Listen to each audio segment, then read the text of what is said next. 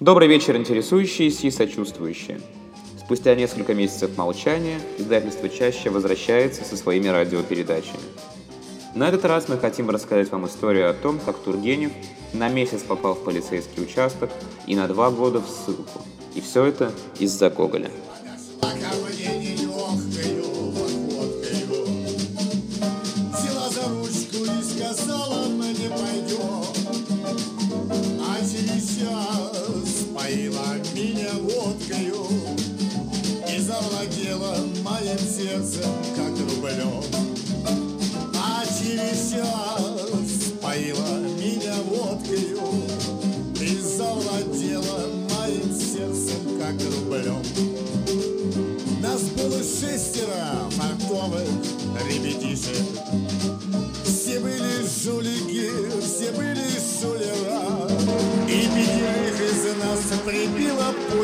Стенке.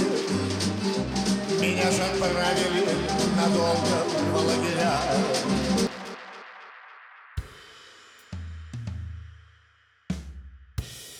Пятнадцатого февраля 1852 года русское передовое общество понесло огромную потерю. В Москве умер Гоголь.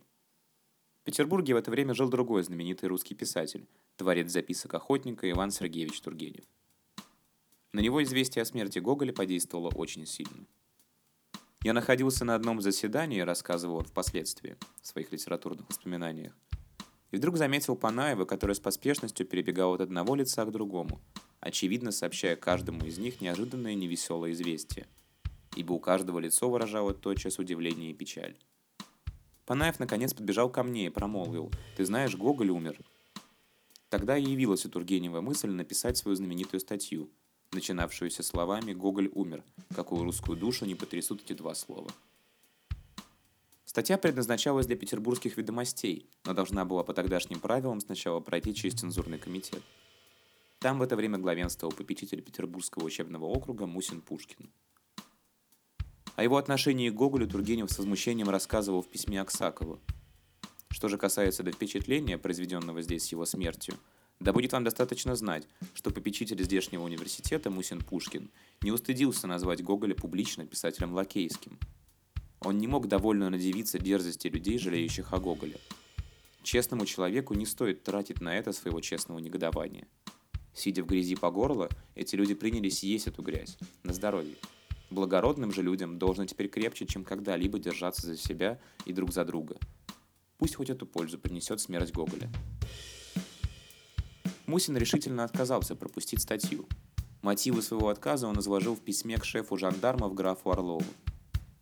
«Мне казалось неуместным», — писал он, — «говорить о Гоголе в пышных выражениях, достойных разве смерти Державина, Карамзина или подобных наших знаменитых писателей, и представить эту смерть Гоголя как незаменимую потерю». Потерпев неудачу в Петербурге, Тургенев обратился в Москву. Там у него было несколько старых приятелей, и среди них Боткин и Феоктистов. Пока письмо к Феоктисту ушло в Москву, и друзья пристраивали статью в московских ведомостях, петербургские власти каким-то образом узнали о хлопотах Тургенева. Последствием этого была секретная бумага графа Орлова московскому генерал-губернатору Закревскому такого содержания. «Милостивый государь, граф Арсений Андреевич, до сведения моего дошло, что здешний литератор Тургенев написал статью о Гоголе, которая председателем цензурного комитета к печатанию воспрещена и старается о помещении сей статьи без подписи его имени в московских ведомостях. Читая своим долгом предупредить вас о сем, имея честь уверить вас, мой господин, в истинном уважении и совершенной преданности, граф Орлов.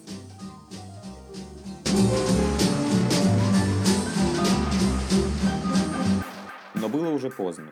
Статья Тургенева появилась в московских ведомостях. Обойденное начальство начало дело.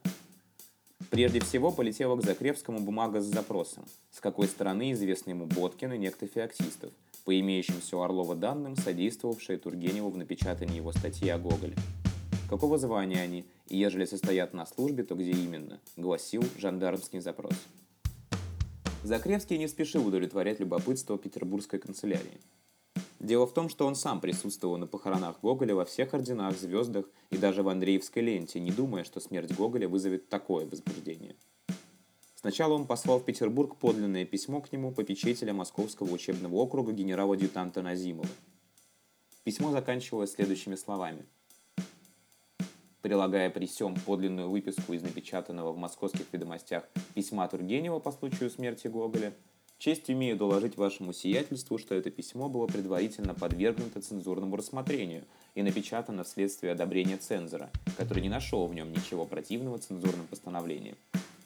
Ни Московский цензурный комитет, ни редакция московских ведомостей не имели никакого сведения о том, что означенное письмо не было допущено к напечатанию в Петербурге. И если председатель цензурного комитета имел какие-либо особые причины воспрепятствовать обнародованию оного, то нельзя не пожалеть, что он немедленно не принял надлежащих мер для сообщения о том всем прочим цензурным комитетам.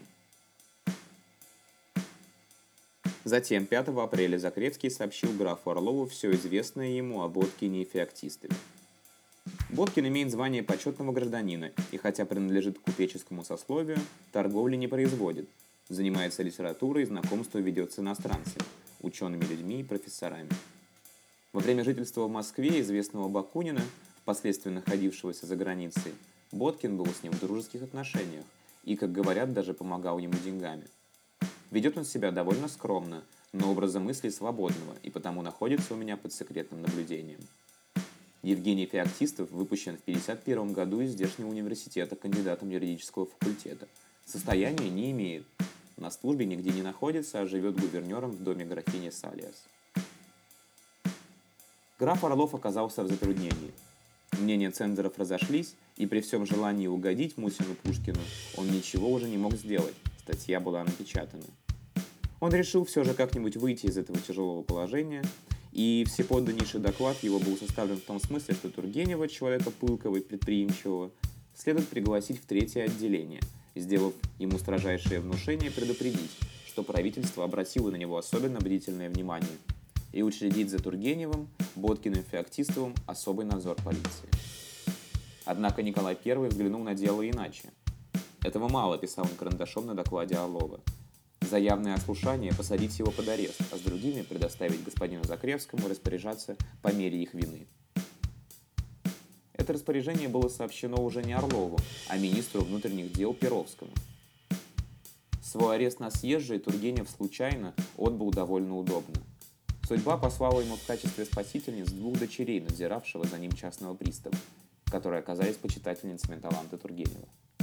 Узнав, что знаменитый русский писатель сидит в полицейском участке, они обрадовались случаю лично с ним познакомиться и упросить своего отца дать ему приют в их квартире.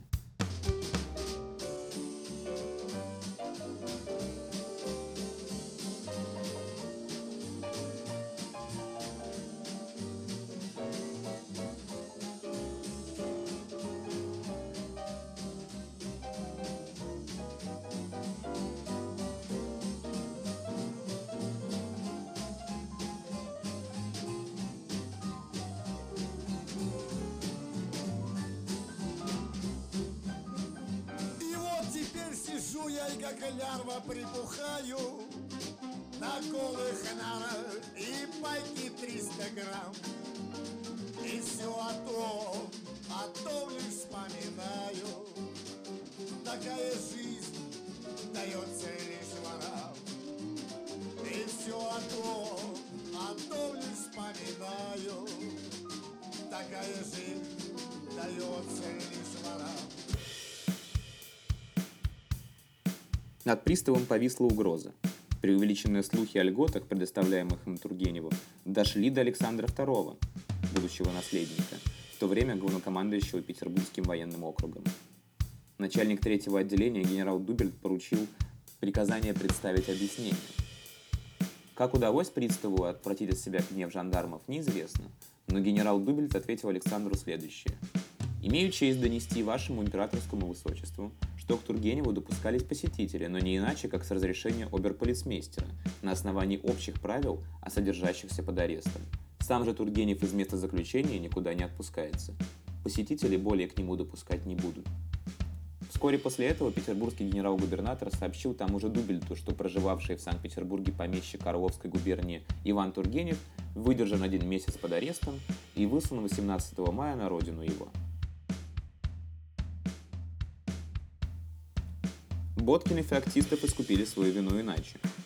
Имея высочайшую санкцию поступить с виновными по мере их вины, Закревский, по-видимому, недолго задумывался над этим вопросом. Его решение может служить образчиком административного самодурства николаевских времен. В исполнение высочайшего повеления, сообщенного мне вашим сиятельством 15 апреля, я пригласил к себе почетного гражданина Боткина и кандидата Московского университета Феоктистова и убедился, что, состояв в тесной дружбе с литератором Тургеневым, они действительно принимали участие в напечатании статьи с его последнего о Гоголе. Честь имея сопроводить при всем на усмотрение ваше сиятельство подлинные показания Боткина и Феоктистова, долгом считаю уведомить вас, мой господин, что хотя в поступках Боткина и Феоктистова по всему предмету не обнаруживается преднамеренного преступления, но как Боткин торговыми делами своего отца не занимается и имеет свободный образ мыслей, а Феоктистов же, получив образование в университете для гражданской службы, не избрал до сего времени никакой должности, то я полагал бы учрежденное мною за Боткиным секретное наблюдение обратить в полицейский надзор, а Феоктистову приказал вступить немедленно в государственную службу. Так и закончилось дело из-за смерти Гоголя.